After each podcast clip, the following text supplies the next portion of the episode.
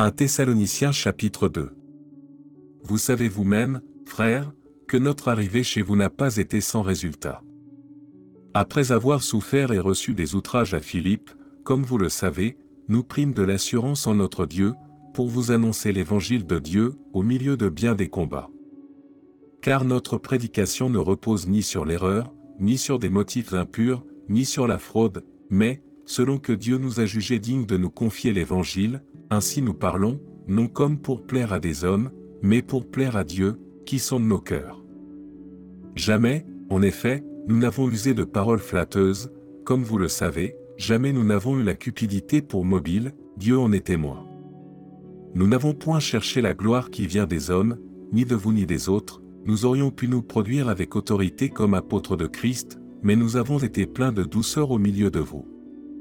De même qu'une nourrice prend un tendre soin de ses enfants, nous aurions voulu, dans notre vive affection pour vous, non seulement vous donner l'évangile de Dieu, mais encore nos propres vies, tant vous nous étiez devenus chers.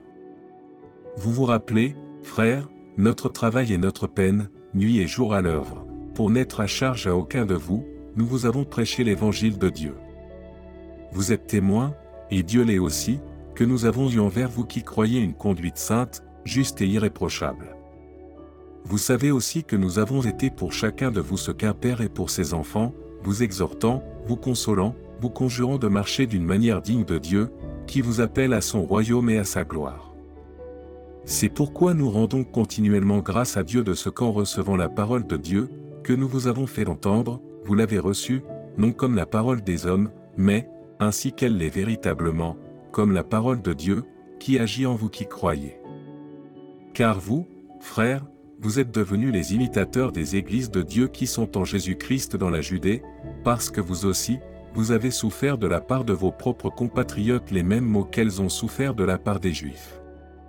Ce sont ces Juifs qui ont fait mourir le Seigneur Jésus et les prophètes, qui nous ont persécutés, qui ne plaisent point à Dieu, et qui sont ennemis de tous les hommes, nous empêchant de parler aux païens pour qu'ils soient sauvés, en sorte qu'ils ne cessent de mettre le comble à leurs péchés. Mais la colère a fini par les atteindre.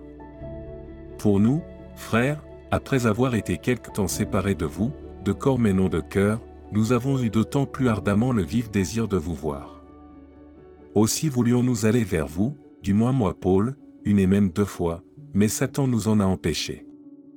Qui est, en effet, notre espérance, ou notre joie, ou notre couronne de gloire? N'est-ce pas vous aussi, devant notre Seigneur Jésus, lors de son avènement? Oui, vous êtes notre gloire et notre joie.